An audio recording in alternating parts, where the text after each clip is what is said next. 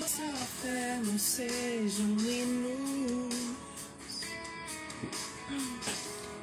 pelas notas e canções.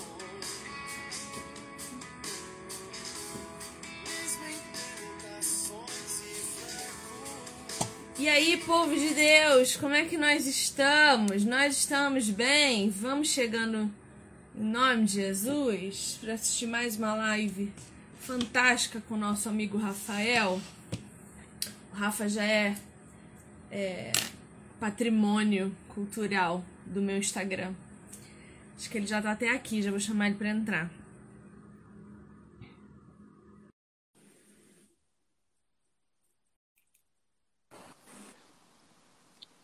Oiê!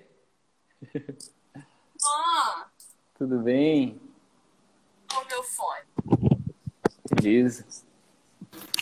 Que bom que você tá aqui de novo. Muito obrigada. É bom, bom estar aqui de novo. Nada, eu que agradeço. Fico feliz que você tenha vindo. Tá muito frio aí na sua cidade? Tá frio, mas acho que tá gostosinho, até. Eu tô com, eu tô com um moletomzinho só. Tá bom. Gostosinho não, gostosinho não. Tu não gosta de frio, é? Muito frio. Não, Eu gosto. sou fã do frio, não. É que tu, é que tu nunca morou numa panela igual eu morei em Santa Catarina. Um calor. Ué, mas Londrina é um calor insuportável também. aqui. Sério? E é um, é um calor seco. Me Ah, seca então. os nariz, me seca tudo. Pô, então, mas eu É um prefiro calor um calor fre... eu, eu prefiro um calor seco do que um calor úmido lá de Santa Catarina. Porque tu sai do banho, tu tá se secando e tu já tá suando. Que é Não, mas úmido, eu sou né? carioca, né? Tá ligado, É. né? É. Então já vivi todos os calores. É. Rafa, Hum, É, te chamei aqui hoje de novo para a gente conversar, porque eu sou de uma geração de crente, que é a nova geração de crente, que já começa com preconceito com relação à igreja. A gente sabe que os recém-convertidos, os convertidos dos últimos 10 anos para cá, já nascem de novo nesse preconceito ah, com a igreja. E eu sou dessa geração que sempre tive problema em enxergar a igreja como um lugar de confiança. Só que a gente também sabe que um cristão, quando amadurece, quando começa a ler a Bíblia, quando começa a entender o propósito de Deus com e através da igreja, a gente entende a necessidade do culto público, do culto solene, da reunião, da multidão de pessoas. Jesus nunca pregou para meia dúzia de gente, ele sempre pregou para multidões. E isso tinha motivo, isso tinha razão de ser. E quando eu entendi isso, eu comecei a me envergonhar da minha postura diante da igreja, de sempre ter tratado a igreja como um lugar de desconfiança. Porque eu- o que, que eu percebo? É, eu já vou começar, tá? Porque você já é conhecido, você já é de casa, todo mundo já sabe quem você é, não preciso te apresentar. O que, que eu percebo? A igreja, ela é um retrato da sociedade. Porque as pessoas que vivem fora da igreja vivem dentro. Só que ahn, o que a gente espera quando entra na igreja é encontrar um monte de santo santificado, pronto para a glória e para o arrebatamento. E não é isso que acontece. O frequentar a igreja também é um processo de santificação. É você aprender a lidar com o problema do outro, com a dificuldade do outro, com o pecado do outro, até para enxergar melhor os seus. Então eu vejo que existe uma hipocrisia no meio de nós, porque a gente só olha para as pessoas com olhares de julgamento e esquece que antes de olhar para as pessoas, a gente tem que olhar para nós. Então eu condeno o pecado do meu irmão, mas eu não sou capaz de condenar o meu. E isso gera muito conflito, e isso gera os desigrejados. Lógico que nós também estamos falando de uma igreja infantil, uma igreja com péssimo púlpito, com péssimos líderes que, que não se preocupam em estudar teologia, que nunca leram a Bíblia, a Bíblia inteira. A gente tem muita igreja assim. Mas não é justo generalizar todas as igrejas, colocar todas elas no mesmo pacote e tratar todas elas como se fossem insuficientes. Porque até o pastor com pouca Bíblia pode ser aquele pastor que vai te ensinar muita coisa a respeito da vida. Às vezes o cara não é um Luciano Subirá que tem versículos aos montes na ponta da língua, mas é um cara que tem conhecimento de vida, que já lidou com todo tipo de gente e que pode te ensinar alguma coisa também. Então eu queria que você falasse um pouco disso hoje conosco, sobre a importância do culto para a edificação do corpo de Jesus. Porque nós só somos corpo lá, na igreja, no culto solene. Nós não somos corpo em casa. Ai, mas eu, meu marido e meus filhos somos igreja. Não são. Vocês são templos do Espírito Santo, vocês podem ter comunhão, orar em comunhão, Deus se fará presente de modo especial, mas não são igreja. No meu entendimento, ok? E eu queria saber o teu. Eu queria que você expusesse aí o teu, teu conhecimento para a gente aprender um pouco mais. Imagina, eu me coloco aqui como aluno, né? Eu estou muito feliz de estar aqui contigo, te agradeço e eu acho que é, sempre começo do começo, né? Eu não sei, mas tem a impressão de que tá... Não, agora saiu o ruído. Tava dando um ruídozinho no meu fone. Deve ser a moto do meu vizinho aqui ah, na frente. Então tá, não tem problema não. Tranquilo. Tem um vizinho maravilhoso, ele tem uma moto maravilhosa, ele gosta que a gente saiba que ele chegou e saiu de casa. Eu É, amo. Que benção. Então, uh, vamos, pra gente falar sobre. Eu acho que eu, eu sempre começo do começo, né? E do começo é Gênesis. Em Gênesis, no capítulo 1, no versículo 26, para a gente entender aonde a gente chegou, né? Porque a gente não consegue analisar e olhar a igreja de trás para frente, a gente precisa olhar de- do, do começo até o final. Então, ah, em Gênesis, no capítulo 1, no versículo 26, disse Deus, também disse Deus, façamos o homem à nossa imagem, conforme a nossa semelhança. E o homem, ele já foi criado com o rosto de nós. A gente precisa entender isso, né? Essa consciência de que o homem foi criado com o rosto de nós. E se ele foi criado com o rosto de nós, ele nunca teve rosto de eu. E a gente precisa aprender é, que essa graça que nos educa, ela precisa nos ensinar isso. Então, Adão tinha rosto de nós. Ele foi criado por nós. Façamos o homem, não foi farei o homem. Quando o homem é criado com o rosto de nós, ele tem essa consciência de unidade. Ah, Eva automaticamente, quando, quando, quando vem a existir a partir dele, é gerada a partir dele, Deus tira da sua costela, é carne dos meus, da, da minha carne ossos dos meus ossos. Ele e Eva também é nós. Os dois, nós. A primeira vez que a gente vai ver referência de eu nas escrituras, e a gente não está nem falando de hebraico, a gente está falando de tradução mesmo, que eles acharam pertinente colocar o sujeito ali aparecendo, é só depois da queda. Gênesis capítulo 3, versículo 2, 12. Quando o homem diz: A mulher que tu me deste, me deu, e eu comi. Então a gente vê a primeira vez o homem se referindo ao seu semelhante como outro. Então eu e tu, né? Eu e ele, e não nós. Interessante que Gênesis 3:20 ah, é a primeira vez que aparece o nome Eva. É. Até 3:19, até, até antes da queda, É. eles eram um, né? Eles eram nós. Em Exato. 20 aparece Eva, né? Exatamente.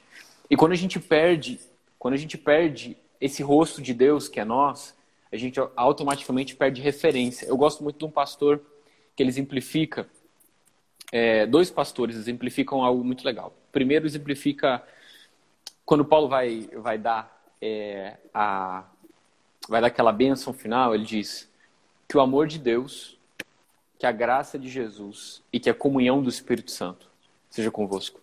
Então, o amor de Deus, porque o amor, ele é a essência, ele é a semente. Tudo nasceu do amor. A Bíblia vai dizer que da carne nada se aproveita. Ou seja, se não foi gerado no amor, ele até produz algo, mas não se aproveita. O amor de Deus. Então, o amor de Deus, ele é a essência. A graça de Jesus é evidência. Então, o amor de Deus, que é a essência, ele é imaterial. Ele não, ele não estava visível. Então, a graça de Jesus se manifestou visível, manifestou esse amor de Deus, porque Deus prova seu amor para conosco. Quando Cristo morreu por nós, quando ainda éramos seus inimigos. Então, a graça, ela é a evidência do amor de Deus, que é a essência. Então, o amor de Deus, essência, a graça de Jesus é evidência, é palpável, é tangível, é visível. E a comunhão do Espírito Santo é consciência. Então, A essência é o amor, tudo nasceu lá. O essência é o amor é o seguinte: o mundo não foi criado, esse mesmo pastor falou isso, o mundo não foi criado por um Deus querendo ser reconhecido pelo seu poder. Porque se tivesse sido criado por um Deus querendo ser reconhecido pelo seu poder, seria um Deus com crise de identidade, querendo um reconhecimento, com uma carência, com uma ausência. Então, se o mundo não foi criado por um Deus querendo ser reconhecido pelo seu poder, foi criado por quem? Foi criado por um pai, querendo ser conhecido no seu amor. Então, ele é pai desde o princípio. E tudo nasceu do amor dele, então é a essência. A graça de Jesus se manifestou como evidência desse amor. E a comunhão do Espírito é a consciência desse amor. Então, não adianta ter a essência que é o amor, não adianta ter a evidência que é a graça, se não tiver a consciência do Espírito, que é o quê? Comunhão.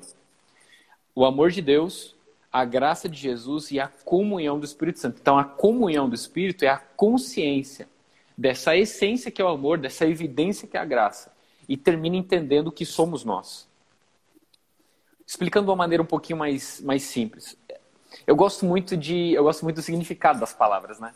É, nome, quando a gente se refere a uma pessoa por nome, na, na, nome nada mais é do que um numerador poético. O que, que isso significa? Para a gente não se identificar como um, dois, três, quatro, cinco, seis, né? até um, sete bilhões e tanto, oito bilhões, a gente é identificado por nome. E, e, um nome ele carrega uma característica, ele carrega uma essência, ele carrega uma identidade. Então, um exemplo, ah, a gente vê isso em Abrão, né? Se chamava Abrão, se chama um pai elevado, um pai grande. Então Deus muda o nome dele para Abraão, um pai de multidões. É, Jacó significava aquele que agarra, de repente Deus muda o nome dele, se torna Israel, príncipe, aquele que lutou com Deus.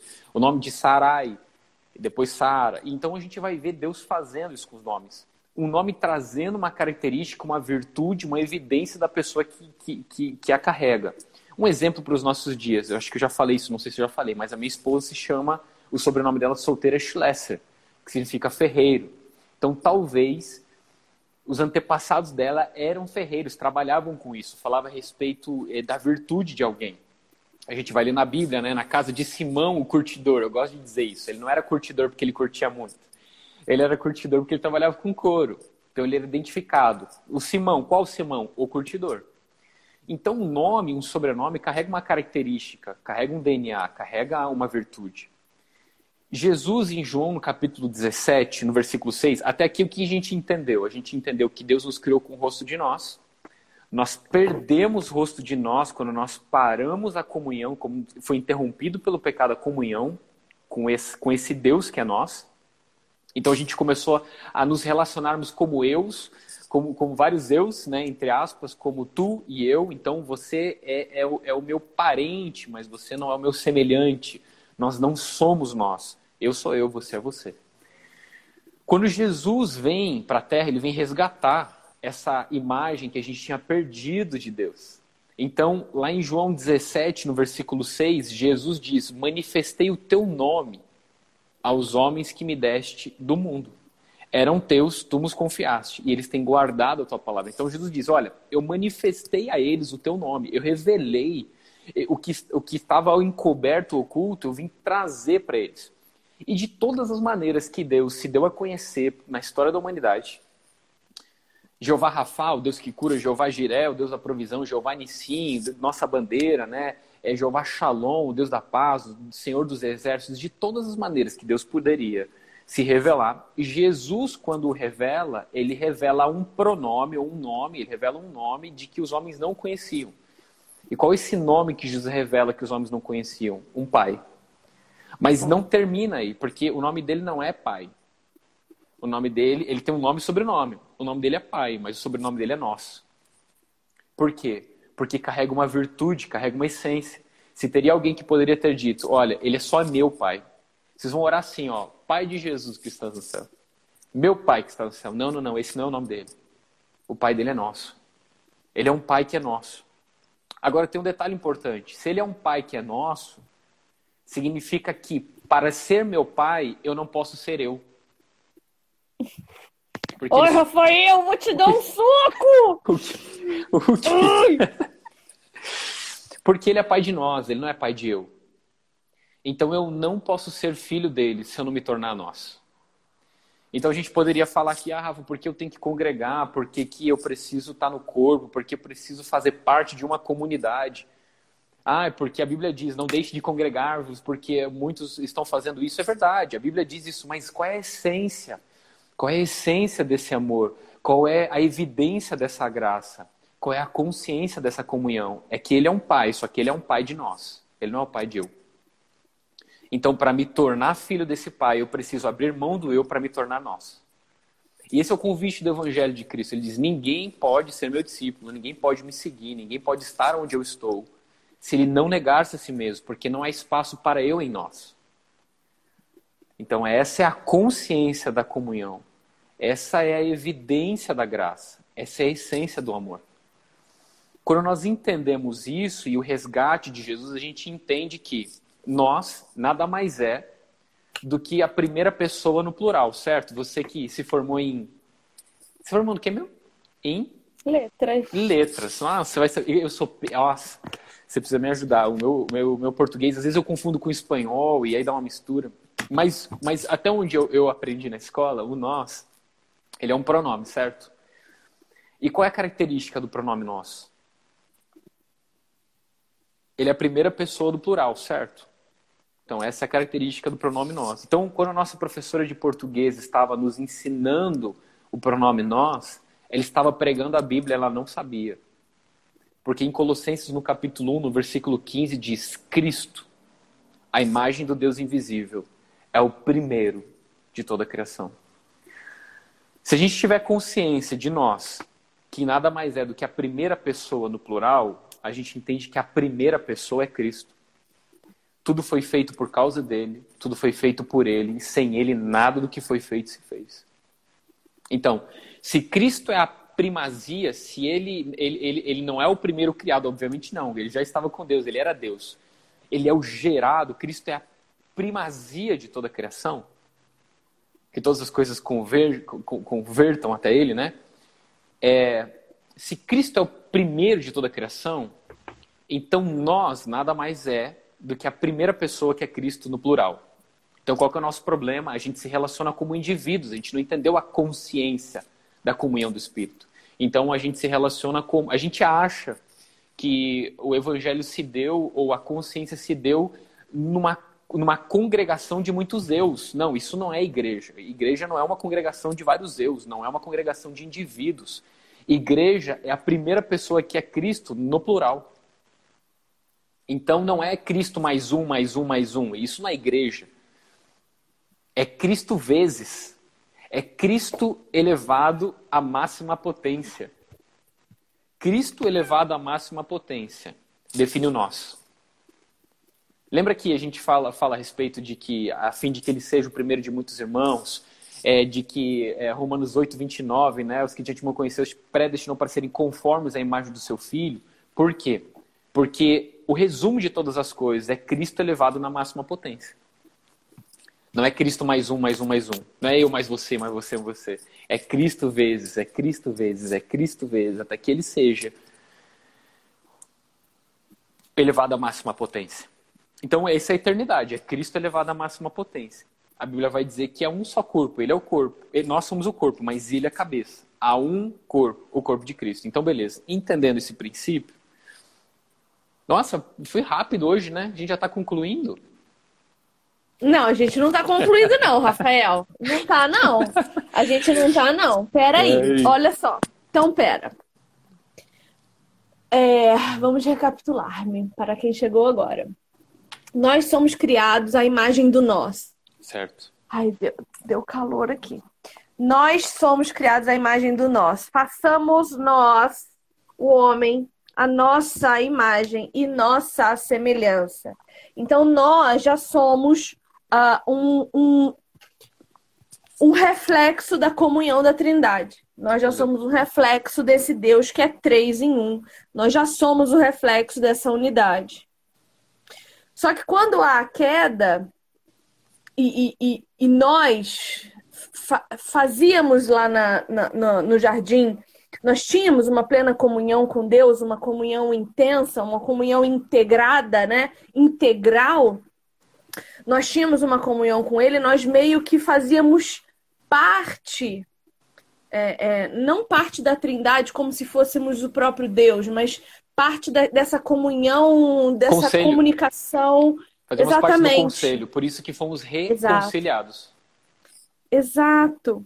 E quando há essa quebra, é que nós nos entendemos como um indivíduo separado. Exato. Você percebe que quando o homem perde referência de nós, a consequência de perder a referência de nós é matar o meu irmão. Quando Deus pergunta para Caim, Caim, onde está seu irmão Abel? Ele perdeu a referência de nós. Caim responde, por acaso sou eu o guardador do meu irmão? A resposta é sim. A res- Exato, a resposta é sim. E a gente vai ter comunhão de novo com essa trindade plenamente, integralmente, somente na comunhão com o corpo. Exato. Porque eu só consigo ver santidade de Deus no meu irmão. Eu não consigo ver santidade de Deus em mim mesmo. Uhum. Exato. Eu não, eu não posso ter como referencial a minha própria pessoa. Exatamente. Porque senão eu volto pro eu de novo. Exato. Eu, eu tava conversando, eu tava, eu tava meditando a respeito. A gente podia ilustrar, acho que é uma excelente ilustração. Mas vamos ilustrar bem legal isso para o pessoal, para ficar bem é, impregnado na mente deles. Então, vamos ser bem didático. De repente chega um homem para Jesus e fala: Você me lembra a referência lá? É, sobre a parábola do bom, é, do, do bom samaritano? Mateus. Exatamente. Não, é Lucas, né? Lucas 10, 25 É. a 37. Lucas 10. Então, lá em Lucas, no capítulo 10, 25. E eis que certo homem, intérprete da lei, ó, ele manjava da lei, se levantou com o intuito de pôr Jesus à prova e lhe disse: Mestre, que farei para herdar a vida eterna? Que pergunta louca, né? É, o que farei para herdar a vida eterna? Porque você só herda, você não pode fazer nada para herdar, você só herda se você for filho, né? Que recebe herança. Mas enfim, 20, 26. Mas isso, mas isso crendo em Jesus, não sendo mestre da lei. Não, exatamente. Sendo mestre da lei, eu preciso fazer alguma coisa. Na verdade, eu preciso fazer 613 coisas. Tudo.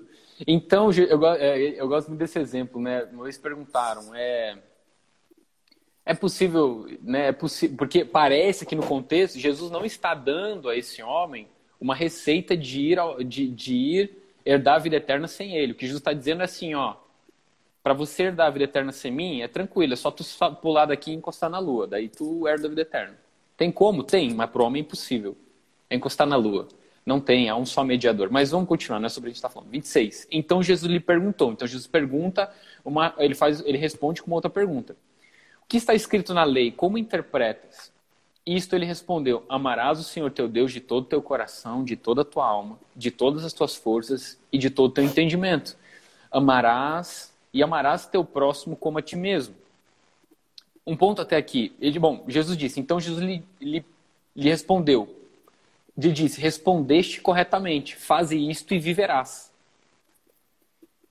Até aqui, Jesus não está lhe dando a ele, não está dando a ele, está, está, está e não está dando para ele uma receita. Na verdade, Jesus está dando a receita. Jesus está dizendo: olha, se você amar Deus sobre todas as coisas, e se você amar o próximo a ti mesmo, você vai viver. Faz isso e viverás. E não morrerás, viverás. Ele está falando de salvação. Mas ele vai explicar. Me entendam corretamente até o final. Vamos interpretar isso bem legal, bem direitinho. Quando, quando a lei dizia amar o próximo como a ti mesmo, os homens fizeram um terceiro mandamento, que é ama-te a ti mesmo. Porque na, na consciência de algumas pessoas, na interpretação bíblica, é o seguinte: olha, se eu tenho que amar o próximo a mim mesmo, como a mim mesmo, então eu preciso me amar para depois amar o próximo. Não, não é isso que Jesus está dizendo. O problema Jesus está dizendo, você já nasceu se amando tanto, que se você amar outra pessoa como você se Você ama, se ama. você está amando meu pai. Exatamente, é isso que Jesus está dizendo. Então todos nós já nos amamos demasiadamente. É por isso que pecamos, é por isso que matamos, que roubamos, que destruímos. Então, beleza. Aí Jesus está dizendo: olha, se você amar Deus sobre todas as coisas e você amar o próximo como você se ama, você vai fazer isso, vai viver. E olha que maravilhoso, ele perguntou, ele querendo justificar-se, perguntou a Jesus, quem é meu próximo? Então a gente precisa entender que a pergunta, a resposta do que Jesus vai ilustrar é quem é o próximo. Então a gente precisa escrever quem é o próximo. Que esse homem está dizendo, se eu entender quem é o próximo, então eu sabendo quem é ele, eu vou amar ele como eu me amo. Então beleza. Aí Jesus vai contar uma história. E a história que Jesus conta é: e Jesus prosseguindo de, prosseguiu dizendo: certo homem descia de Jerusalém para Jericó e veio cair. Esse ensinamento eu aprendi com o Luciano, acho sensacional. Eu pergunto qual é a Bíblia que tu lê, que eu não vejo essas coisas na minha. Então, a primeira coisa que a gente precisa aprender, tudo que foi escrito para o nosso ensino foi escrito, Romanos, é, a Bíblia vai dizer que um homem descia de Jerusalém. Jerusalém representava um lugar de, de salvação, de santidade. Jerusalém era a terra celestial, é, era a terra prometida. Jericó, ele tem, não tinha uma conotação muito boa. Inclusive, Jericó é, era, era uma terra amaldiçoada quando é, Josué né, derruba, ele diz, olha, quem reconstruir esses muros dessa cidade vai, com o filho dele, vai ser enterrado tal. Então, a gente consegue entender que Jerusalém a gente pode representar como uma cidade celestial e Jericó como uma cidade da destruição. Se a gente fizer essa ilustração e tentar fazer essa aplicação, a gente vai ver que existe um padrão. Então ele diz: certo homem descia de Jerusalém para Jericó, ou seja, é uma queda de posição. Esse homem estava numa posição elevada e Jerusalém, e geograficamente, ficava mais alto que Jericó também. Então ele estava numa posição elevada em Jerusalém e ele caiu para Jericó. Ele estava descendo para Jericó. O que, que, é isso? Gênesis capítulo 3, queda do homem. E veio a cair em mão de salteadores, os quais, depois de tudo lhe roubarem e lhe causarem muitos ferimentos, retirando-se, deixaram-o semi-morto. Então ele está semi-morto, ele não está nem vivo. Meu Deus, é a reprodução da queda do homem. E ele não está nem morto. Então semi-morto. Salteadores é o ladrão. Exatamente. É o que, que Bíblia é essa que vocês é, lêem? Eu... É, é verdade, né? Então, ele não está nem vivo nem morto, porque fisicamente ele está vivo, mas espiritualmente ele está morto, ele está semi-morto. 31. Casualmente, descia um sacerdote por aquele mesmo caminho e, vendo, passou de largo. Sacerdote, ele estava descendo pelo mesmo caminho. E é por isso que não podia ajudar o homem, porque estava na mesma condição que ele. Meu Deus, Rafael! O sacerdote a gente pode ilustrar como representando o nível de alto sacerdócio aqui. É Jesus, é Jesus resumindo o evangelho. O que, que é o nível de alto sacerdócio? É o sacerdócio antes de Arão, ou seja, Abraão era um sacerdote do Deus Altíssimo antes que existisse um sacerdote é, de Arão. Então é um tempo de alto. Ninguém ensinou Abraão a ser sacerdote. Ele foi um alto sacerdote. O templo de alto sacerdócio, que foi anterior à lei, não poderia redimir o homem da sua posição caída porque estava na mesma condição, estava indo pelo mesmo caminho. Então ele não tinha condição de redimir e nem levantar esse homem.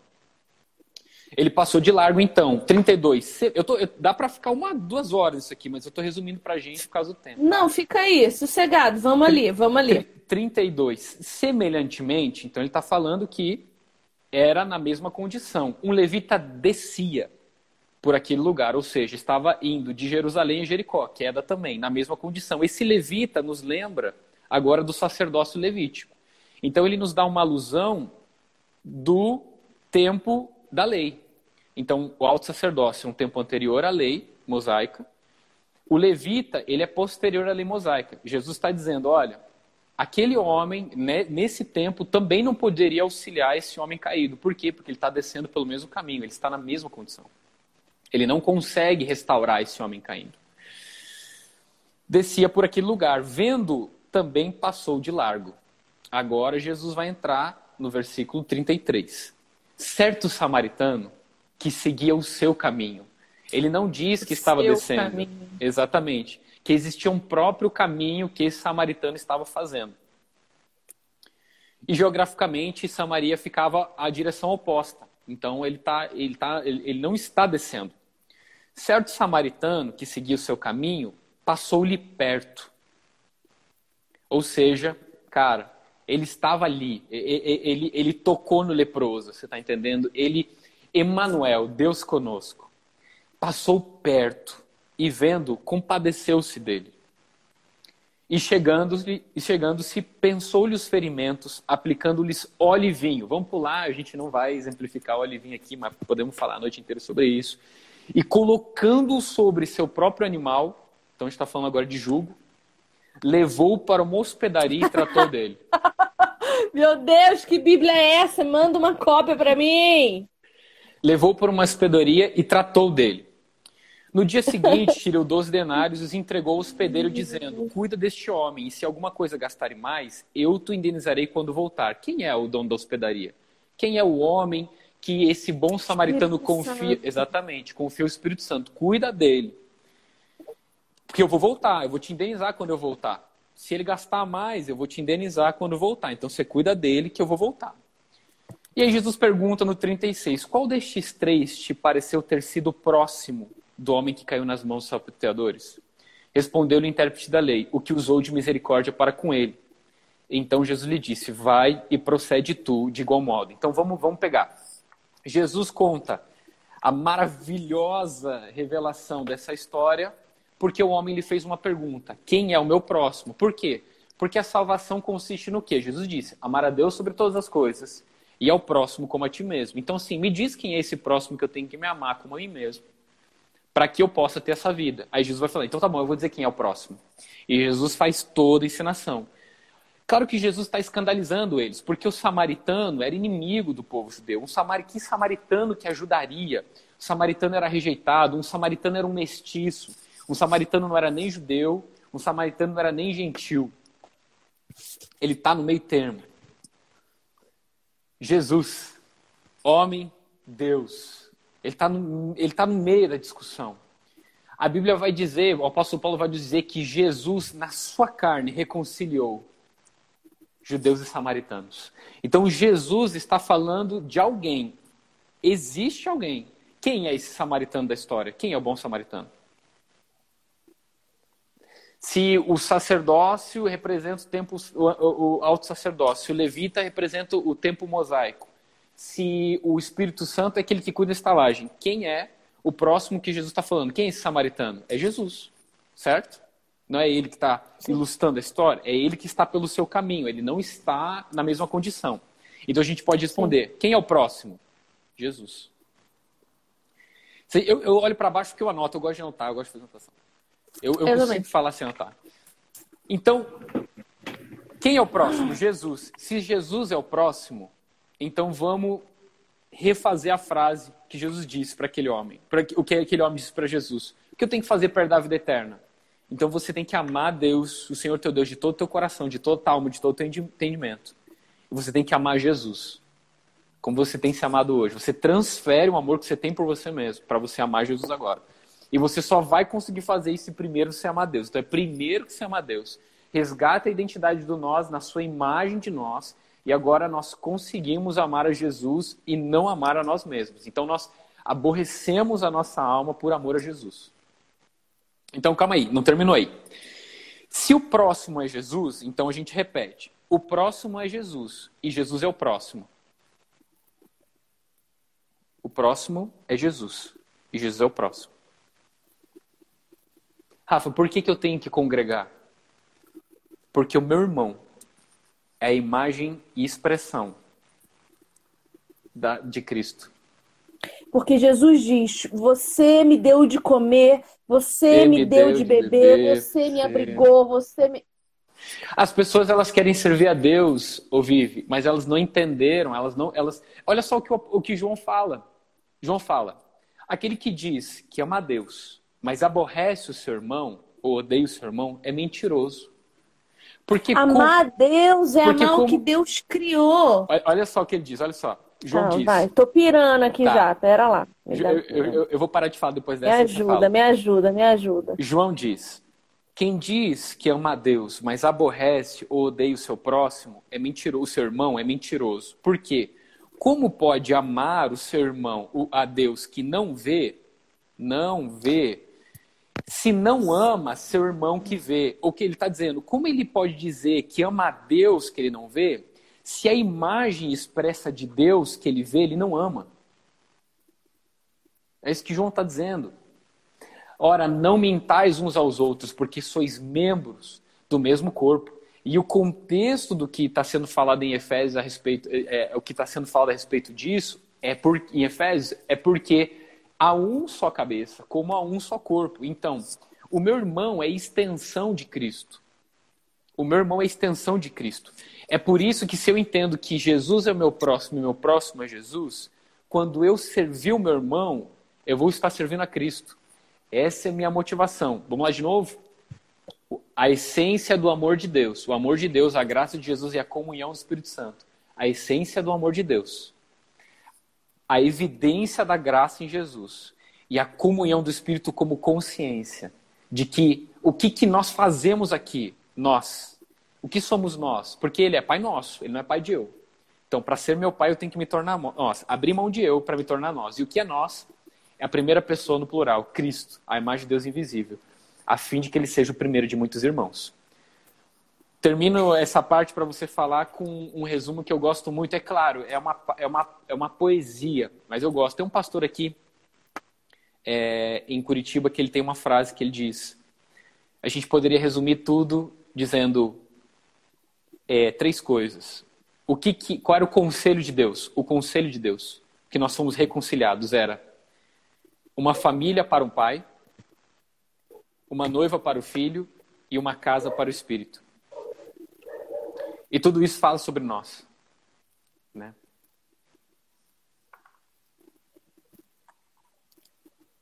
É...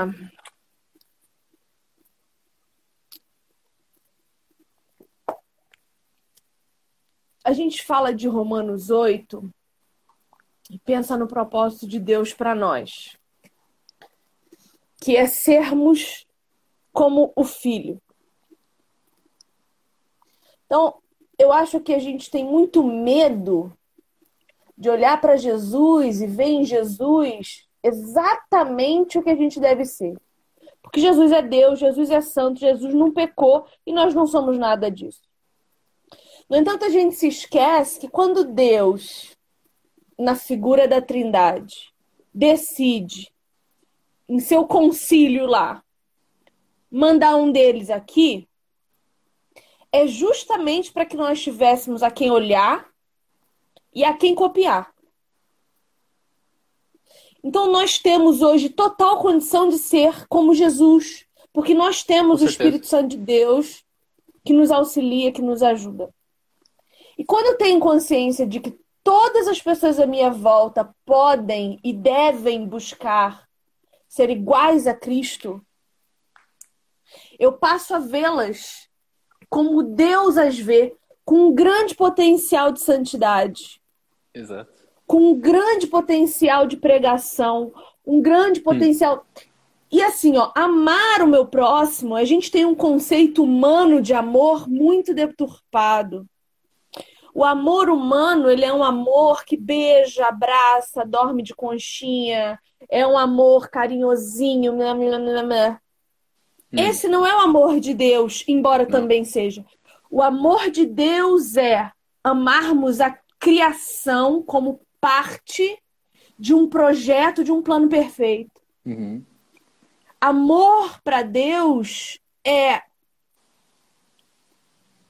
Ai, Deus, eu não consigo nem me expressar. Tanto, tanto, tanto, eu tô tendo um brainstorm aqui.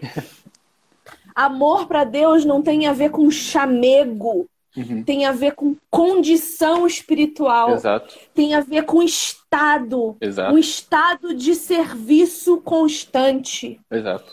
Um estado de benevolência.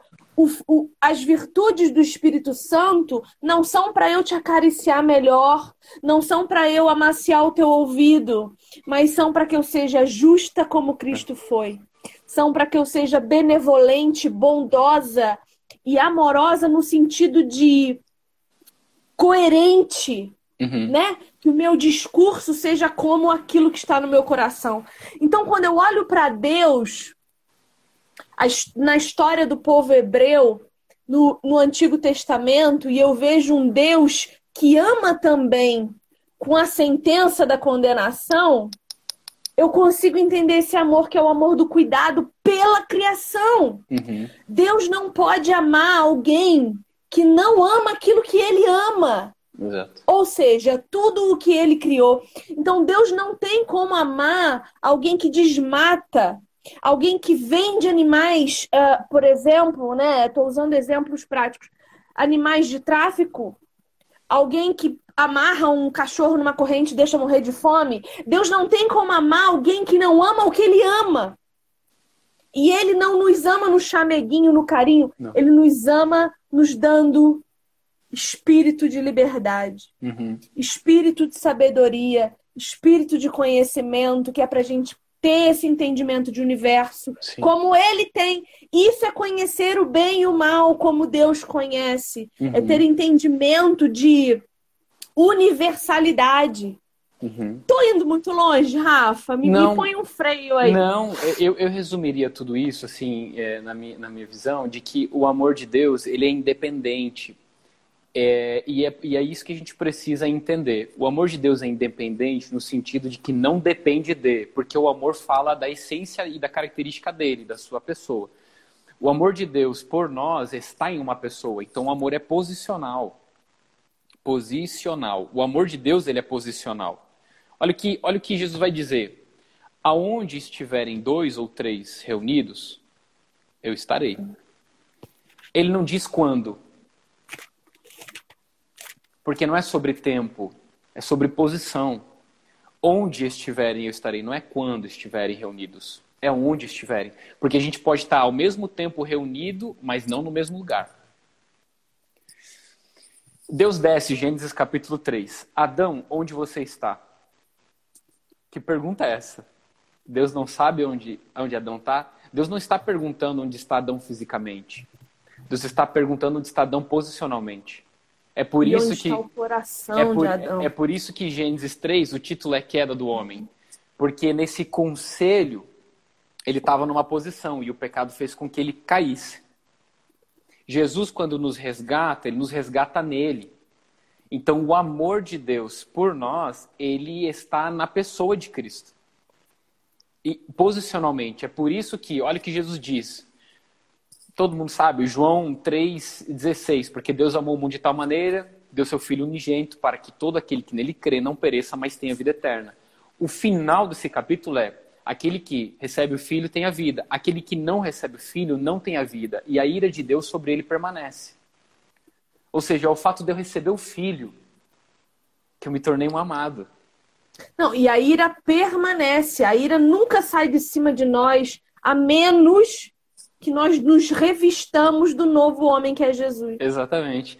E esse novo homem que é Jesus vive, ele só vai ser aperfeiçoado na unidade do nós, na comunhão. Então, Jesus, na oração sacerdotal de João 17, ele diz: Pai, que ele seja. Olha só, imagina, gente. É a última oração que Jesus vai fazer registrada na terra pelos seus discípulos. Pai, eu não rogo somente por esses, mas por aqueles também que vão crer através deles, por intermédio deles em mim. Eu não rogo que os tire do mundo, mas que os livre do mal. Pai, que eles sejam um, assim como eu e tu somos um, para que o mundo creia. Ó, a primeira vez que ele faz esse registro, que eles sejam um, como nós. Então ele está falando referente, existe um modelo de unidade. Então a nossa unidade, a nossa comunhão tem um modelo. E qual o modelo? É a Trindade. E cara, a gente pega a Trindade, a gente vai ver que não tem o quê? Não tem amor próprio, não tem justiça própria, não tem egoísmo, não tem soberba, não Autoestima. tem autoestima, não tem arrogância, não tem. Tá entendendo? Como nós, então tem modelo de unidade, para que o mundo creia. Episteu, então é a primeira palavra. Só que Jesus não termina aí, ele continua dizendo, Pai, que eles sejam um, como nós somos um, e sejam aperfeiçoados em unidade, para que o mundo conheça que tu me enviaste. Então, o mundo crê que o Pai enviou o Filho quando nós estamos em conselho, em congregação, quando nós nos ajuntamos. Mas o mundo só conhece quando nós somos aperfeiçoados em unidade. Qual é a diferença de saber e crer e conhecer? Exemplo prático. Se eu tenho um pão atrás de mim, eu tenho um pão, e aí eu falo, Vive, esse pão é doce ou é salgado? Porque tem pão doce e tem pão salgado. Tu vai dizer, eu não sei porque eu não estou vendo. Aí eu falo, não, mas eu vou, eu vou dar testemunho para você que esse pão é doce. Primeiro, você apostaria sua vida de que se você errar, você morre. Você apostaria sua vida na minha palavra? Não. Por- porque por mais credibilidade que você acha que eu tenha, é a sua vida, Vivi. Agora, se eu falar, se eu falar para você fechar os seus olhos e te vendar e te der esse pão na sua mão e você prová-lo, e eu perguntar, é doce ou salgado? E você me dizer o que é, e eu perguntar, você aposta sua vida nisso? Você apostaria? Porque você comprovou, você provou. O que Jesus está dizendo é: o mundo vai me conhecer, o mundo vai crer em mim. E, cara, quem não crê em Jesus? Tem gente que não crê em Jesus, mas todo mundo acredita que Jesus veio. A maioria das pessoas acredita que Jesus veio, Filho de Deus, faz sinal da cruz, o que você quiser. Mas o mundo só vai conhecer que é gnosco, que é assim, que é provar. O conhecer é provar. Quando nós somos aperfeiçoados na unidade. E a gente só pode ser aperfeiçoado na unidade se a gente tiver comunhão com os outros. Então, olha só o que Efésios, no capítulo 4, vai dizer a respeito disso. Peraí, antes Tá. de tu ir para Efésios. Calma Tá. aí, antes de tu ir para Efésios. Ok. A Bíblia diz que Jesus foi aperfeiçoado no sofrimento em obediência. Certo. Você está dizendo que eu tenho que ser aperfei- aperfeiçoada Aham. Exato. em comunhão. Exatamente. Para eu ser aperfeiçoada, a gente tem que passar sempre por esses processos pra de aperfeiçoamento. Certo. E sempre são processos sacrificiais. Sim. Jesus sofreu, Uhum. logo obedeceu. Uhum. Para eu ser aperfeiçoada em comunhão, tem que haver um sacrifício. Exatamente. E esse sacrifício, no meu entendimento, me corrija, é a obediência. Exatamente. Não só obediência a Deus, Não. Mas obediência aos meus irmãos. As Porque eu pessoas- tenho uma liderança. Exatamente. As pessoas chegam pra mim e perguntam, Rafa, eu tô bem em casa. Eu tô bem em casa. Eu oro, eu leio a Bíblia. Eu tô feliz. Por que, que eu preciso me congregar na igreja? Por que, que eu preciso de um culto? Por que eu preciso de comunhão com irmãos? Eu podia falar tudo isso que a gente falou em 48 minutos de live. Mas eu resumo dizendo, porque alguém precisa pisar no teu calo, cara. Porque ninguém consegue se autocrucificar. Quem é que se autocrucifica? Ninguém. Tu pode pregar uma mão, tu pode pregar teus pés com muito custo, mas tu precisa de um irmão para te ajudar na outra mão. Ô, Rafa, mas isso é uma ma- é, é questão de maturidade. Você Claro. sabe que eu só percebi, eu só percebi que eu tinha esse entendimento o dia que eu falei assim pra você, Rafa, caminha comigo porque eu preciso de alguém pra apontar o dedo na minha cara e as pessoas não fazem isso. Uhum. Elas não têm, elas não têm coragem. Eu preciso de alguém que diga pra mim, Viviane, não. Exato. Eu não, não achei certo, não tá coerente, não tá bom, não fala assim, não faz assado. Uhum. Porque a gente precisa, Precisa. disso, senão a gente vive numa bolha Exato. de que o- tudo que a gente pensa tá certo. E eu conheço pessoas que eu amo muito e que vivem nessa bolha e que eu amo e eu gostaria de exortar em amor e eu não consigo.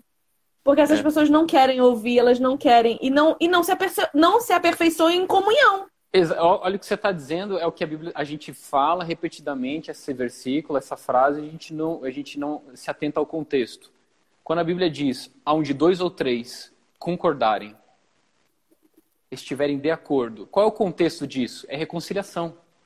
Se você vê, se alguém tem alguma coisa contra o seu irmão, vai, repreende a parte. Se, se ele se arrepender, glória a Deus, siga seu irmão. Se não, chama testemunha. Tá, tá, tá, tá. Qual é a consequência de tudo isso? Porque onde estiverem dois ou três em concordância, eu estarei. Ele está falando de reconciliação, ele está falando de quando um olha para o outro, porque vive. Numa multidão, você vê o rosto de todo mundo. Qual é o único rosto que você não vê?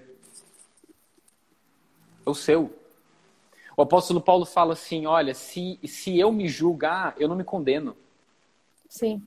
Eu, E na verdade a gente só consegue se ver com o intermediário. Eu não consigo olhar pra mim, eu só consigo me ver olhando numa câmera, olhando Exato. num espelho. Exato. E não é a imagem real, não, Não. é a verdade sobre mim, né? Exatamente, exatamente. É por isso que o coração do Cristo em nós Cristo em nós é a esperança da glória. Não é Cristo em mim, é a esperança da glória, porque porque o Pai é nosso, ele não é meu. Então Cristo em nós Sim. É a esperança da glória. A esperança da glória é essa imagem de nós que está refletida em Cristo, porque ele é o modelo, né? Ele é a expressa imagem do Deus invisível, que é nós. Ele vem reconciliar, ele vem nos trazer de volta esse conselho de nós. E como irmãos, a gente resgata essa paternidade, a gente resgata a nossa irmandade. Então, é por isso que a gente congrega, por isso que a gente. Agora a gente entende Coríntios capítulo 11. Por que, que Paulo vai repreender eles na ceia do Senhor? Ele está dizendo: olha, quando vocês se Putz, juntam. eu ia falar isso não agora, é a ceia do Senhor. corpo. Que, Fala, né, Rafa, é consciência. É, quando vocês se reúnem, vocês não se reúnem para bênção, vocês se reúnem para maldição. Não é a ceia do Senhor que vocês estão comendo. Por que não é a ceia do Senhor que vocês estão comendo? Porque vocês estão se adiantando vocês não estão discernindo o corpo, vocês não estão percebendo o corpo. A consciência da comunhão do Espírito Santo não está enraizada no coração de vocês. Então vocês só estão lá para lombriga. Vocês só estão lá por causa de eu, para eu comer. Essa não é a mesa do Cristo. A mesa do Cristo só existe nós.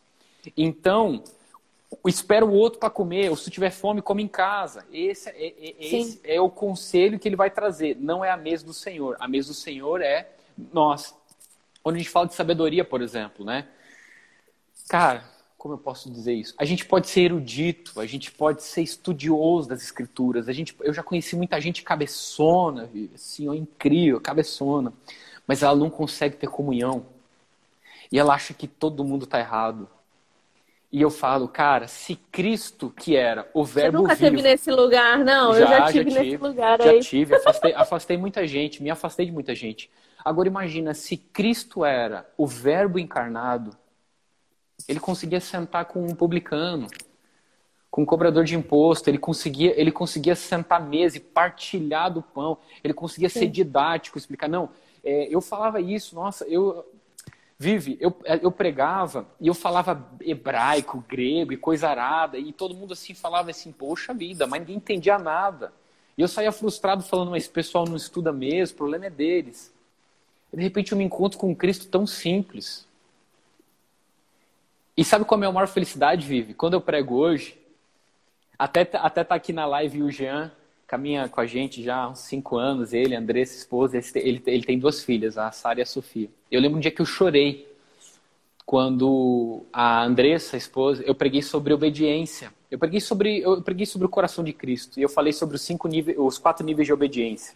Que obediência não é só fazer o que me pedem, existem mais três níveis. E um, dos, um desses Próxima níveis. Próxima live, quarta que vem, os níveis da obediência. Tá anotado. É. E um desses níveis hum. de obediência é eu fazer o que me pedem fazer algo a mais. E aí, depois dessa pregação, que foi num sábado, é, eu recebi esse testemunho da Andressa falando que ela se emocionou porque a Sara, que na época tinha seis anos de idade, ela, ela pediu um copo d'água, alguma coisa assim. A Sara trouxe o copo d'água e trouxe bolacha para ela, alguma coisa que ela não pediu. Ela falou, filho, você trouxe, eu não pedi, mas você trouxe, obrigado. Por que você trouxe eu não pedi? Ela falou, porque o tio Rafa pregou que obediência não é só fazer o que me pede. Cara, seis anos de idade, eu lembro que eu chorei. Por que, Vive? Porque o evangelho e a vida de Cristo tem que ser tão simples que até uma criança entenda. Se tudo que eu sei, Vive, não reflete no Cristo nós, em comunhão, ah, eu sou muito maduro, eu não consigo me relacionar porque eu sou muito maduro. Cara, você não entendeu o que é maturidade, então.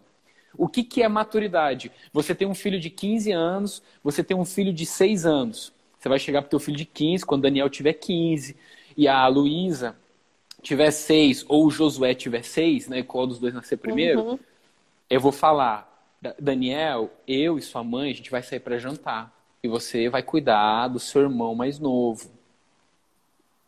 Uma das denúncias da maturidade é a capacidade de cuidar dos meus irmãos mais novos. Então, o reino do céu, eu gosto muito de Agostinho que dizia: a porta, Jesus disse que a porta é estreita. Talvez não seja a porta que seja pequena, mas é que talvez os egos inflados e os cabeções não consigam passar por ela. Então, eu, eu gosto de dizer isso de que é, a gente precisa entender a simplicidade do evangelho, né? Nossa. E... Nossa, falei isso com meu marido hoje. A gente viu um cara. É, aconteceu aí em Curitiba esse acidente essa noite, hein? O cara bêbado, triloco de cachaça, veio com um carro desses importados, bateu na traseira de um que estava estacionado com uma mulher e um cachorro dentro, empurrou o carro assim para a esquina da rua. Ele entrou na garagem de uma casa, voltou assim, estacionou, estava bêbado. Nossa. Eu falei pro meu marido assim, quando Jesus diz que é impossível para um rico entrar no reino dos céus, talvez seja porque os carros e as casas deles não passem na porta e eles não vão querer deixar nada para trás, porque tudo diz respeito ao que se tem, Uhum, nada diz respeito ao que se é. uhum, E, e uma das primeiras coisas que Deus tratou na minha vida foi isso, porque eu era essa pessoa. Minha quantidade de livros dizia quem eu era. Ah, o meu carro zero na garagem dizia do meu caráter. A forma altiva com que eu tratava os que eu considerava menores do que eu dizia a respeito da minha independência.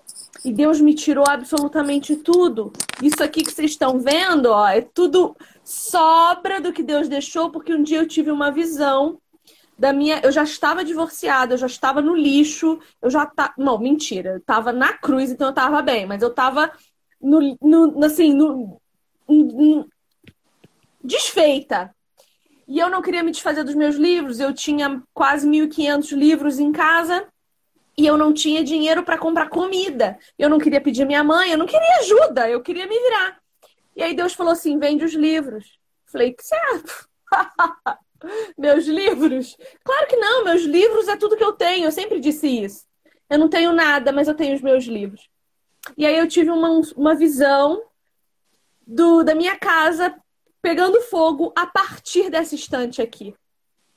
E eu acordei desesperada. Não foi uma visão, foi um sonho. E eu acordei desesperada pedindo a Deus para não tacar fogo na minha casa. E eu comecei a vender esses livros. Rafa, por seis meses eu fiz feira na minha faculdade de livros. Eu vendi quase tudo. Hoje eu tenho uns 400 aqui só. Me sustentou por seis meses, até o meu marido voltar para minha, para minha casa. Então, a gente precisa começar a repensar aquilo que tem valor para nós. Exato. Porque verdadeiramente a, a porta do céu, ela, ela é do tamanho da, do, do tamanho exato para nós passarmos, mas não vai entrar nada conosco. É. O carro não vai entrar, os filhos não vão entrar, o marido também não vai entrar no cangote. A gente entra sozinho. E a gente precisa ter esse entendimento de que a única coisa que a gente vai levar, e aí a única coisa que a gente vai levar mesmo, a gente precisa ter isso em mente, são as nossas memórias. Uhum. São as coisas que a gente viveu aqui, os amigos que a gente fez. E eu fico muito emocionada porque os melhores amigos que eu fiz, Jesus me deu. Eu tenho feito grandes amigos. E nenhum deles eu consegui com a minha altivez, com o carro, com os livros, nem com o meu conhecimento, nem com o meu entendimento. Eu fiz esses amigos com humildade. É verdade. Eu, eu, só, eu só tô aqui e a gente só é amigo porque você ouviu o que eu tinha para dizer quando eu falei, ó, Vivi, né? E você disse, você não quer participar de uma live comigo falando sobre isso? E eu falei, caramba, eu não esperava essa resposta. Não que eu imaginasse que não, mas é, é eu gosto de eu gosto de uma frase, né, Rafa? Me, me dá me dá motivação para a vida. Talvez o resumo de uma frase poderia ser, cara, viva por algo eterno. Eu gosto muito, né? Quando morreu o Rockefeller, eu, eu, eu digo para você, só fazendo parênteses disso que a gente está terminando de falar. Eu falei para você que a gente não se encontrou no lugar, né? A gente se encontrou em alguém. O nosso ponto de encontro é Jesus, nosso ponto de encontro é a cruz.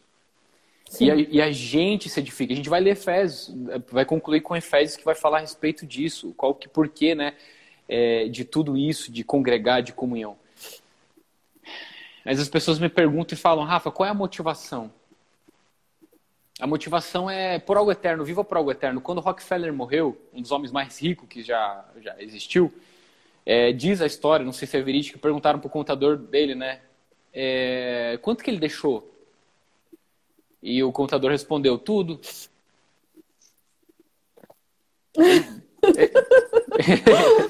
ele deixou tudo. E quando as pessoas me perguntam, Rafa, tá bom, viver por algo eterno, o que é algo eterno? A minha salvação? Eu digo não. Porque eu já estou sentado com Cristo na região celestial. Eu, eu, eu já estou sentado com Cristo nas regiões celestiais. Eu não faço o que eu faço para ser salvo. Eu faço o que eu faço porque eu fui salvo. Eu só confirmo cada vez mais a vocação que eu fui chamado. Rafa, o que é por algo eterno, então? Olha o que o apóstolo Paulo vai dizer em Coríntios, no capítulo 3. 1 Coríntios, capítulo 3, ele diz assim: Olha, não fiquem discutindo entre vocês, eu sou de Paulo, eu sou de Apolo, é, eu sou de Jesus. Ele diz: Olha, o fundamento que é Cristo, eu edifiquei. E cada um construa nesse fundamento que eu edifiquei como achar melhor. Mas veja bem como você constrói. Se você vai construir de ouro, de prata, de pedras preciosas, de madeira, de feno ou de palha. Ele vai colocando, ele vai começando de material nobre até o material menos nobre. Se você vai construir para o Senhor sobre esse fundamento que é Cristo, ele está falando sobre pessoas. Uns dizem sou de Apolo, ele está falando sobre pessoas. Por quê, Rafa? Porque se você construir algo de ouro, Vive, é muito mais demorado, é muito mais difícil, é muito mais custoso, é muito mais sacrificial do que construir algo de palha. Uma casa de palha a gente faz em uma tarde. Uma casa de ouro, quantos anos se demora para fazer? Eu Tem acho que fundir o ouro, derreter, formar. O que, o, trabalho. o que o apóstolo Paulo está falando, porque ele está dizendo, porque o dia do Senhor revelará a obra de cada um, porque está sendo provado pelo fogo a obra de cada um está sendo provada pelo povo. Qual é a obra? A obra não é sobre coisas, vive. Deus não me, Deus não me chamou para ensinar. Vou dar um exemplo. Não é meu, mas Deus não me chamou para ensinar. Deus me chamou para ser professor.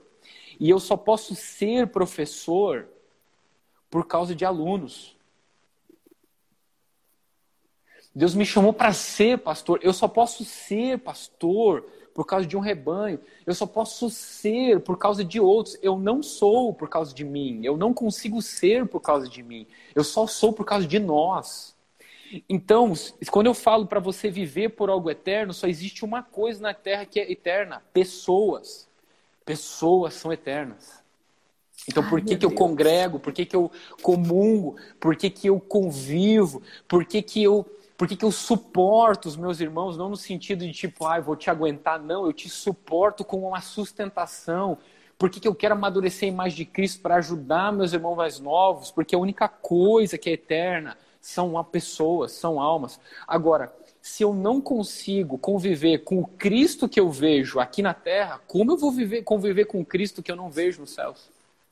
Não tem como. É por isso que o apóstolo João diz não tem como você dizer que ama Deus se você não ama o Deus, a expressão da imagem do Deus que você vê, que é a imagem de Cristo. Então vive. Quando eu falo sobre cavaleiros solitários, quando eu falo sobre pessoas que perderam a vontade de congregar, e a primeira coisa que você vai perguntar é: ah, porque o pessoal é muito difícil. Irmão, todos nós somos difíceis que é, é, o que eu digo, eu volto a dizer, eu concluo, né, é, antes de ler Efésios com essas coisas. Olha só o que Jesus fala, que maravilha. Eu não lembro, talvez eu, eu falei sobre isso. Eu falo sobre as mesmas coisas de maneira diferente, porque eu só sei falar sobre uma coisa que é o Evangelho. Para mim, se resume em tudo. Mas Jesus, no capítulo 8 de, de João, ele está pregando para os judeus e fala: olha conhecereis a verdade, a verdade vos libertará. Eles dizem, olha, nós somos filhos de Abraão, não somos escravos de ninguém. Jesus fala, hum, de Abraão vocês não são filhos, não. Não, vocês não são filhos de Abraão, não. Pô, como não somos filhos de Abraão? Disse, não, Abraão viu o dia que eu viria e ele creu e se gozou e se alegrou. Abraão me amou. Se vocês fossem filhos de Abraão, vocês me amariam. É isso que está dizendo. Mas o pai de vocês não é Abraão, porque vocês só fazem obra do vosso pai. E o que, o que denuncia a minha filiação é fazer a obra do meu pai. Então Jesus diz: vocês querem me matar. E quem é homicida desde o princípio é Satanás, não é nem meu pai nem Abraão. Então o pai de vocês, lê lá, João, eu acho que João 8 é um dos, dos capítulos que Jesus está mais bravo. Ele diz: o pai de vocês é Satanás, não é Abraão e nem meu pai que se fossem me amariam, mas porque vocês querem me matar, é Satanás. Vocês dizem, ora, se nós vivêssemos no tempo nossos pais, não teríamos sido coniventes com a morte dos profetas. Vocês testemunham que o pai de vocês matava e vocês enchem a medida dos pais de vocês. Que vocês também têm coração homicida. O que Jesus está dizendo? Jesus está dizendo que se eu opto por matar, eu não tenho outra escolha, Vivi. Nos meus relacionamentos eu só tenho duas opções. Ou eu vou matar, ou eu vou morrer. Não tem outra opção. A gente falou sobre isso talvez já. Se não falou, eu estou falando. Se falou, estou repetindo. O evangelho me convida a morrer. Por que o Evangelho me convida a morrer? Porque só quando eu me entrego como um sacrifício vivo, santo e agradável a Deus, que eu cultuo e eu sirvo a esse Deus de maneira racional. E eu não me conformo com o mundo, porque o mundo não se entrega voluntariamente como um sacrifício vivo. O mundo tem autopreservação. Então eu não me conformo, eu não me amoldo a esse mundo, mas eu me amoldo a Jesus. Não vos amoldei com este mundo, mas transformai-vos pela renovação do vosso entendimento, segundo a graça que é didática, para que vocês experimentam qual é a boa, agradável e perfeita vontade de Deus. E qual é a perfeita vontade de Deus? É eu ser a expressa imagem do Deus invisível em Jesus. Então, se eu morro, eu optei por ser parecido com Jesus, por ser a imagem de Jesus, porque foi o que ele fez. Ninguém tem maior vida, amor do que esse, quem dá vida pelos seus irmãos. Então, esse é o modelo de Jesus. João 17, Pai, assim como tu me enviaste ao mundo, eu os envio ao mundo. Da mesma maneira, semelhantemente, como o Pai enviou para Jesus? Enviou Jesus como um filho maduro que se entregou pelos seus irmãos. Então Deus reconciliou céu e terra entregando um filho maduro. Qual que é o resumo do evangelho na comunhão, na congregação? É quando eu, como um filho maduro, me entrego para dar vida aos meus irmãos. Então as pessoas elas querem deixar de congregar-se, elas querem deixar de reunir-se porque elas querem se autopreservar, porque as pessoas são muito difíceis, porque elas não me reconhecem, porque elas não me amam, porque elas não Exatamente. me servem. Porque a gente quer se relacionar, Vive, a partir das carências que o pecado nos trouxe e não a partir da abundância que a vida de Cristo nos trouxe. Eu vim vos dar vida e vida em abundância. Abundância significa mais do que o suficiente. Por que ele me deu uma vida em abundância? Porque não é vida para mim. É mais do que suficiente para mim, é vida para os outros. Ei, mulher samaritana, João capítulo 4, você está tomando esse poço porque você tem carência. Você tem carência, você tem carência de homem, você tem carência de marido, você tem carência de água. Mas se você pedisse para mim, eu te daria uma água que tiraria sua carência e você não se relacionaria mais por causa da sua ausência de identidade e carência de relacionamento, mas você se tornaria uma fonte de água viva que não seria só água para você, mas água para todo mundo.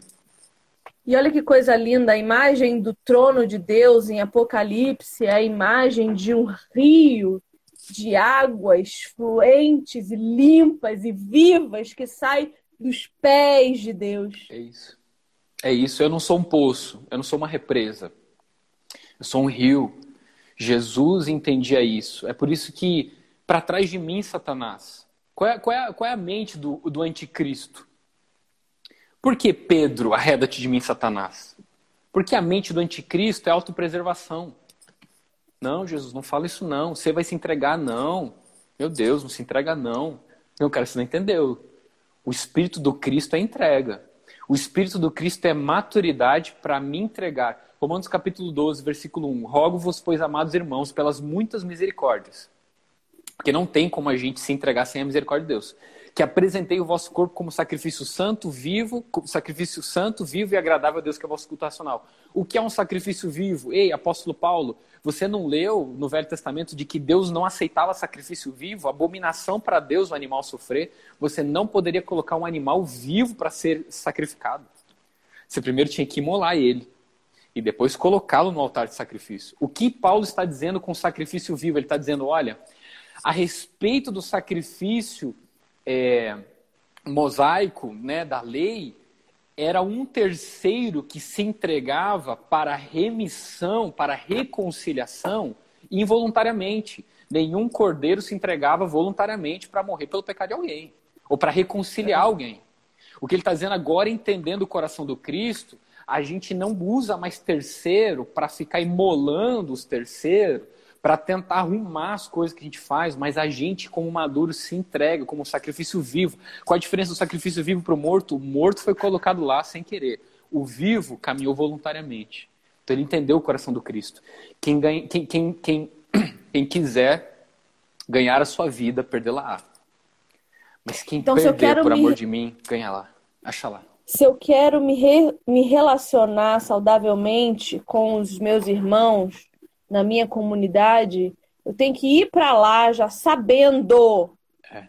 que eu posso ser. Assim, ó, a única certeza que eu te dou, eu, Viviane, dou pro Rafa. Certo. Rafa, um dia eu vou te decepcionar.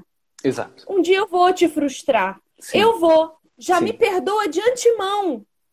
Quando isso acontecer, vem me perguntar o motivo. Porque às vezes eu tô num dia ruim, eu tenho mais dias ruins do que bons. Exato. Então a gente tem que entender que as pessoas também têm ma- mais dias ruins do que bons.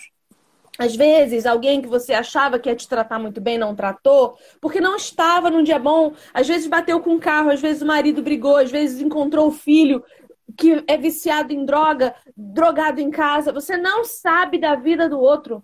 Às Uhum. vezes a pessoa é uma infeliz, frustrada, sozinha, não consegue encontrar Jesus sozinha, morra na É. frente dela. Exatamente. Entregue Jesus para ela. A vida do Cristo é: se alguém tem que morrer nessa mesa, que seja eu. A vida do Cristo é autossacrifício. Olha o que o apóstolo Paulo fala. Não tem. Eu, eu, amo, eu amo essa parte, é maravilhosa. Ele está pregando. Vocês não estão entendendo. Conta toda a história de como Jesus se encontrou com ele. E diz: Olha, deixa eu falar um negócio para vocês. Ele fala. Ele fala. Ele, ele declara dizendo: Olha, eu, ah, eu preciso ler isso, Vivi. Não, não- eu, preciso, eu preciso ser fiel ao que o apóstolo Paulo diz, para a gente entender de, de coração o coração do Cristo e exercer isso. Onde? Não tenho minha Onde? vida preciosa para Onde? mim mesmo. Estou procurando aqui em Atos 20. Hum. 22. Atos 20, 22. E agora, constrangido em meu espírito, vou para Jerusalém, não sabendo que ali me acontecerá, senão que o Espírito Santo de cidade em cidade me assegura que me esperam cadeias e tribulações. Paulo, Paulo, para aí, dá um pause. Apóstolo Paulo, por que você vai então? Eu vou por causa disso, querido. Por, por algo eterno eu vou. Porém, em nada considero a vida preciosa para mim mesmo. A minha vida, vive, ela não é preciosa para mim mesmo. Contanto que complete a minha carreira e o ministério que recebi do Senhor para testemunhar o evangelho da graça de Deus. A vida do Rafael não é preciosa para ele mesmo. A vida do Rafael só é preciosa se ele entrega. A vida. Não, o Paulo diz: Eu daria a minha salvação pela salvação da igreja. Exatamente. Eu daria a minha eternidade para a eternidade da Exatamente. igreja. Exatamente.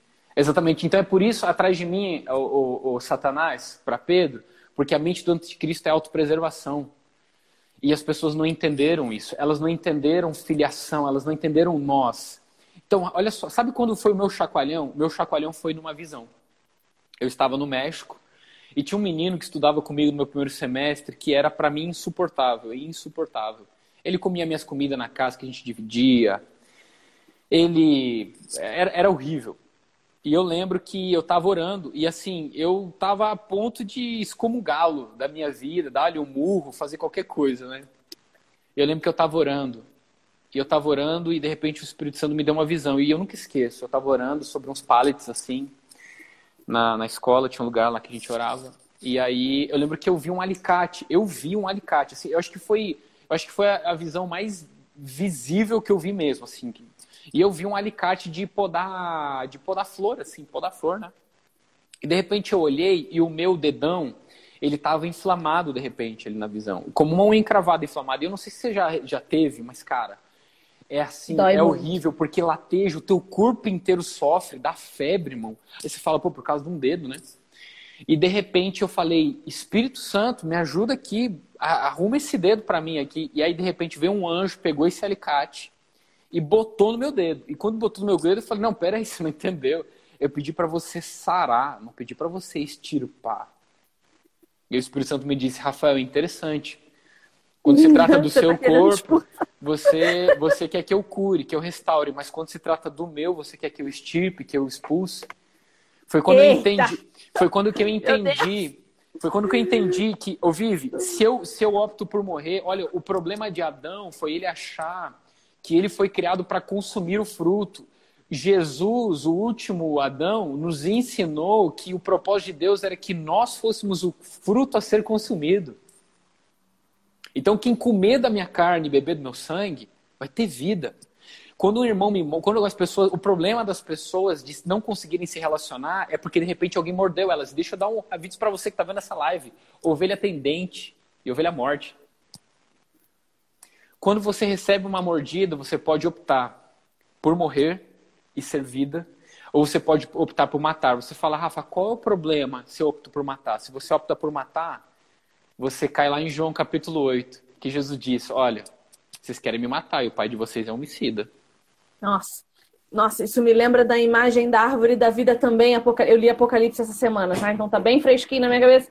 A imagem da árvore da vida em Apocalipse é uma árvore que produz 12 frutos para 12 líderes das tribos, das 12 tribos.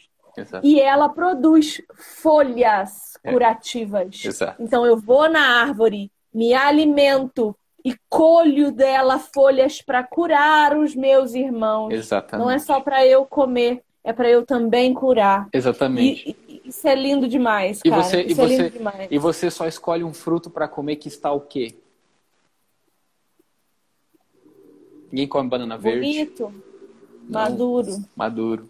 Se a gente entendesse que maturidade é estar pronto para ser consumido, nossos relacionamentos não seriam por carências e ausência. Eu não me relacionaria pelo que você pode me dar ou pelo que você pode me oferecer. Eu não esperaria o seu serviço. Eu me coloco em primeiro, esse é o coração do Cristo. O, o mandamento de Jesus, o mandamento não é amar o próximo como a si mesmo. Esse, esse mandamento, ele era o antigo pacto. Jesus aumentou ele.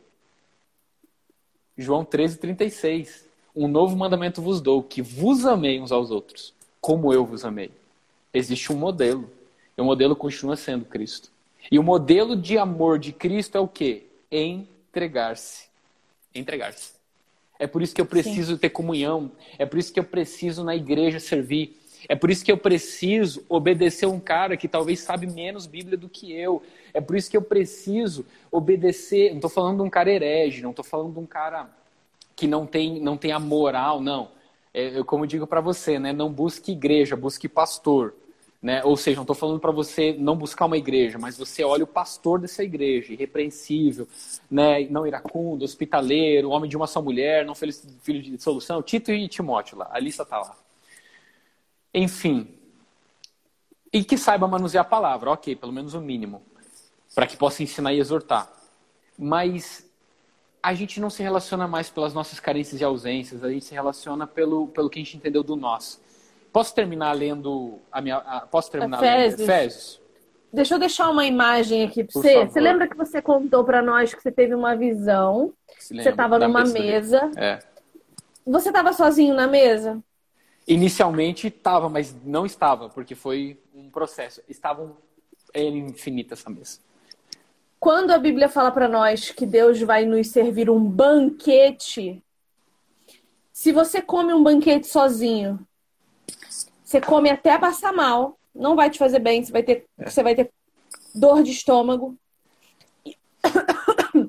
Você não vai conseguir comer tudo e a comida vai estragar. Então, o banquete de Deus não é para você comer sozinho. Porque não tem como você comer um ban... gente, banquete é muita comida. Então, se você come muito, aquilo te deixa. sai pelo nariz, como nas codornizes lá no, no, no, no, no deserto, sai pelo nariz, você come até se fartar e passar mal. E você não come tudo e vai estragar. Então, a- o banquete não é só para você. O banquete é para uma família. E não é a sua família. É a família de Deus. Então, ou você faz parte dela, ou você Exato. não faz parte dela. Exato. Efésios 4. Antes, antes de a gente ler Efésios 4, é isso que você está falando a respeito do alimento, do banquete. A gente falou a respeito de conhecimento, a gente falou a respeito de várias coisas. Na minha opinião, a maior aula bíblica que as escrituras já revelaram está em Lucas, no último capítulo, os discípulos no caminho de Emaús. E Jesus, a Bíblia diz, e expunha as escrituras desde Moisés até todos os profetas que falavam a respeito dele. Eu queria estar nessa aula. E a Bíblia não relata o que Jesus falou, mas penso numa aula que eu queria ter, ter estado. Mas a revelação de Jesus não foi no caminho, não foi no caminho do, do ensino. A revelação de Jesus foi no partilhar do pão da mesa. É por isso que eu amo mesa. É por isso que se me convidar para pregar na sua igreja, eu não vou ficar empolgado. Eu vou falar, eu vou. Mas a pergunta é: depois a gente vai sentar na mesa? Porque o Cristo se partilha na mesa. Eu não consigo construir nada em cima dos púlpitos. Eu não deixo legado em cima dos púlpitos. Eu não gero filhos em cima dos púlpitos. É na mesa que eu sento, é quando eu sento com meus irmãos, é quando eu estou na minha cela, é quando eu tô, eu tô, você está entendendo? É por isso a comunhão, a, o amor do Pai é a essência, a graça de Jesus é a evidência, a comunhão do Espírito Santo é a consciência do que do nós. É ali que Jesus é manifestado, é ali que Jesus é revelado. Sim. Rafa, deixa eu pegar uma garrafa d'água, senão eu vou morrer. Peraí. Tá.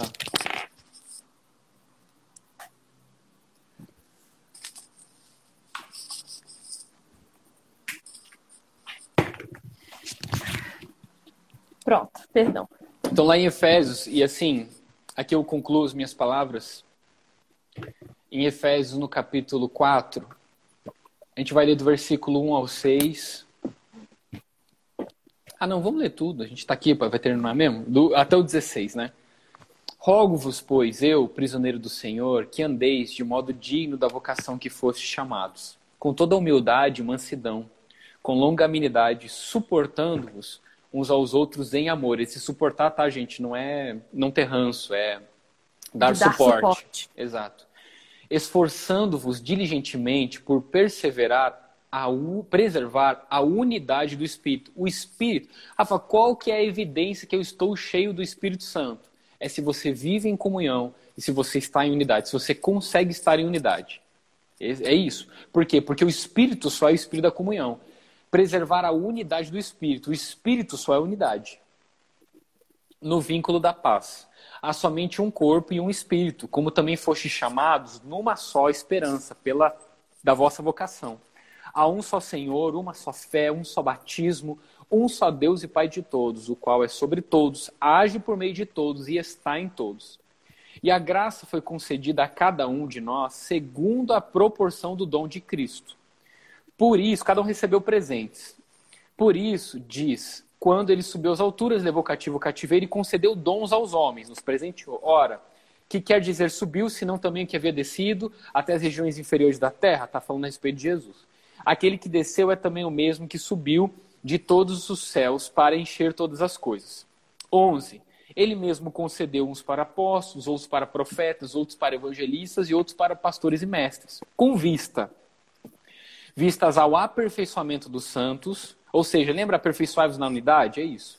Para o desempenho do seu serviço. Jesus dá os dons, não é para você, é para Não. aperfeiçoamento dos santos, É, para o desempenho cada um do seu serviço. É o que a gente diz. O que faz um apóstolo, né, no sentido de, de- no sentido não de, de chamado é, é, de título, mas de chamado apostólico. E faz um chamado apostólico sem pessoas, nada, irmãos. O que faz um profeta sem irmãos, nada. O que faz um evangelista, nada. Pastor não faz nada, mestre não faz nada sem pessoas. Com vista no aperfeiçoamento dos santos para o desempenho do seu serviço, para a edificação do corpo de Cristo. Então Deus só me deu o que a gente falou, Deus só me deu em abundância para eu compartilhar. 13. Até que todos cheguemos à unidade da fé e do pleno conhecimento do Filho de Deus, à perfeita varonilidade, à medida da estatura da plenitude de Cristo. Para que não sejais como meninos agitados de um lado para o outro, levados ao redor de todo vento doutrina, pela artimanha dos homens, pela astúcia com os que induzem ao erro. Agora, é isso que eu queria chegar, os últimos dois versículos. Mas, seguindo a verdade em amor, cresçamos em tudo naquele que é o cabeça, Cristo, de quem todo o corpo, bem ajustado e consolidado, pelo auxílio de toda a junta, segundo a justa cooperação de cada parte, efetue o seu próprio aumento para edificação de si mesmo em amor. E Só nesse versículo 15 e 16 a gente consegue ficar umas três horas. Mas não vamos ficar. Mas o ta- tarefinha de casa é você ler e reler e meditar a respeito de tudo que ele está querendo dizer nesses dois versículos. Porque vai resumir o porquê eu tenho que andar e em congre- em- em- me congregar. Por que eu tenho que fazer isso?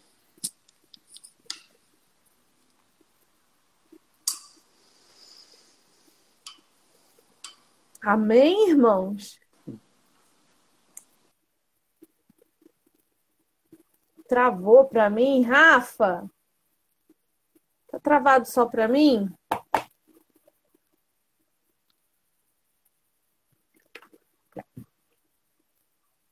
Não, Rafa, não cai agora. Em nome de Jesus.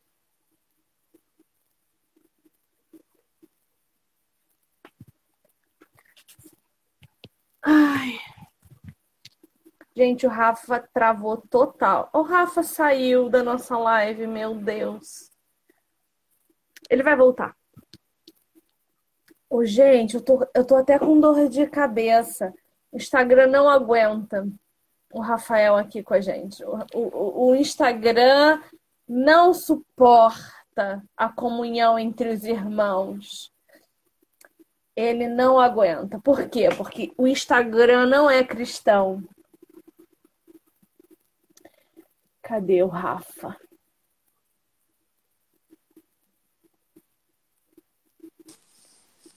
Rafa, você travou e caiu, meu filho. Eu achei que tinha terminado já. Falei, eu acho que terminou diferente hoje. o Instagram não é cristão, não. Ele não gosta quando a gente traz a verdade. Ele já ele derruba várias vezes, ele faz várias artimanhas contra nós, mas nós somos resistentes. Amém. Nós temos nós temos Cristo a nosso favor. Rafa do céu, vou assistir essa live mais umas 27 vezes. Eu, olha, você vê as suas lives, eu coloquei lá no Spotify. Elas são as mais ouvidas de todas as minhas lives. E eu tenho certeza que não é porque tem muita gente ouvindo, é porque as mesmas pessoas precisam escutar a live 27 vezes para conseguir absorver tudo aquilo que você diz. E eu sou uma dessas pessoas que assisto 300 vezes depois, anoto seis páginas de caderno e saio ainda com a sensação de que não entendi tudo. Eu tenho é, entendido os nossos encontros aqui de quarta-feira, que permanecerão por quanto tempo você quiser, como um grande discipulado. Não um discipulado de mesa, infelizmente, porque nós estamos geograficamente distantes, tanto eu e você, quanto nós, mas um discipulado de ensino. Então, eu te agradeço por isso, porque a gente senta, a gente senta junto, abre a Bíblia e conversa como amigos.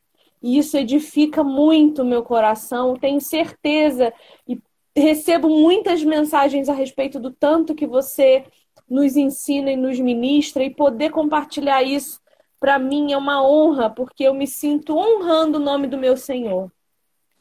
Rafa, quando vai sair o seu curso mesmo, querido? Não, eu te, eu te agradeço. É, eu, eu, eu, fico muito feliz de estar aqui. Para mim é refrigério para a alma. Eu gosto de ouvir, eu gosto de meditar.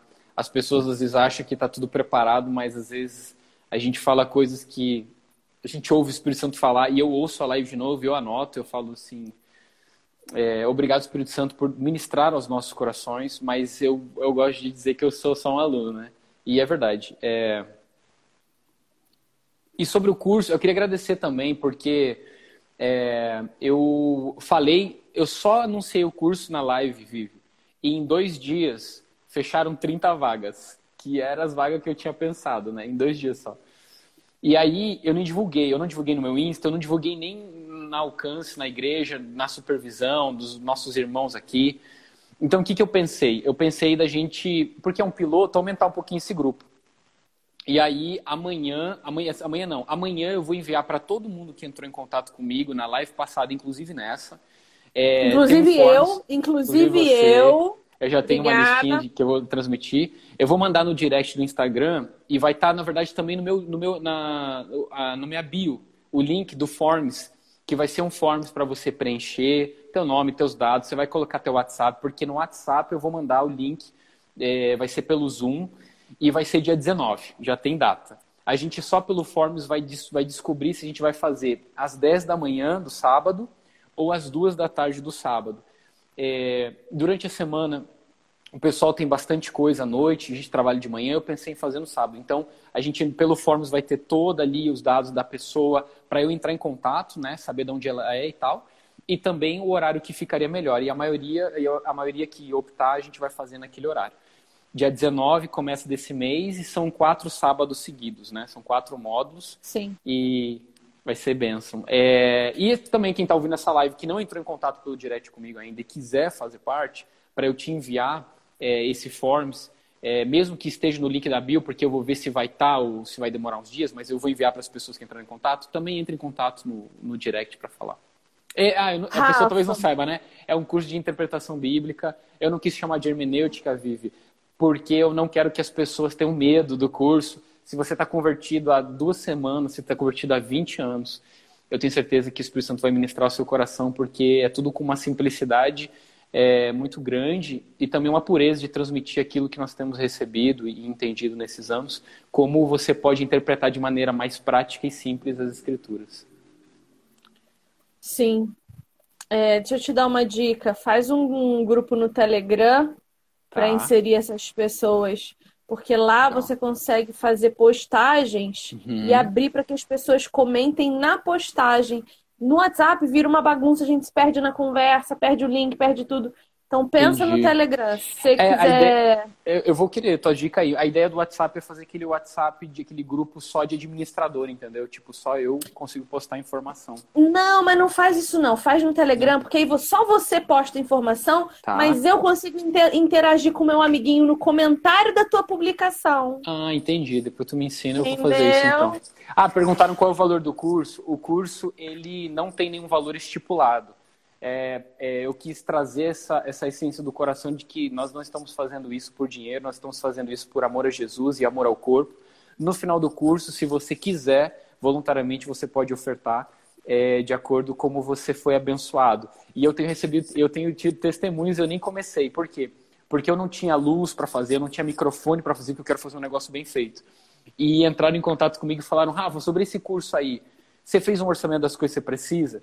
E eu fiz os orçamentos e uma pessoa e duas falaram, "Ó, eu quero ofertar, eu quero para fazer parte do que está começando. E eu falei, Deus, é, é Deus fazendo. Então eu estou muito feliz com tudo isso que está acontecendo. Quantos encontros, Rafa? Já, já sabe quantos?